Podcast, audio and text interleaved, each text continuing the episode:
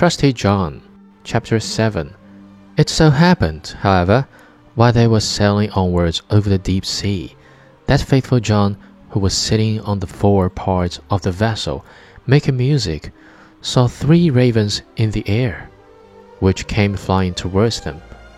On this he stopped playing and listened to what they were saying to each other. For that he well understood. One cried, Oh, there he is carrying home the princess of the golden dwelling.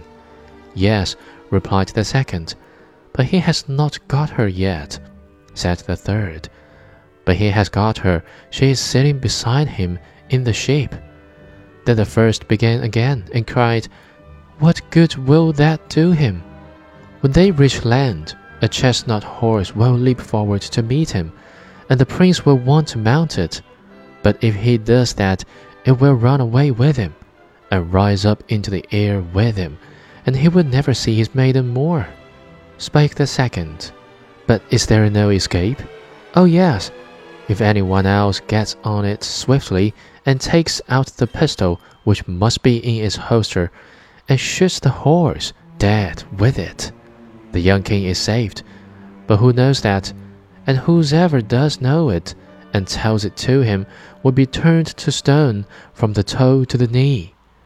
Then said the second, I know more than that. Even if the horse be killed, the young king will still not keep his bride.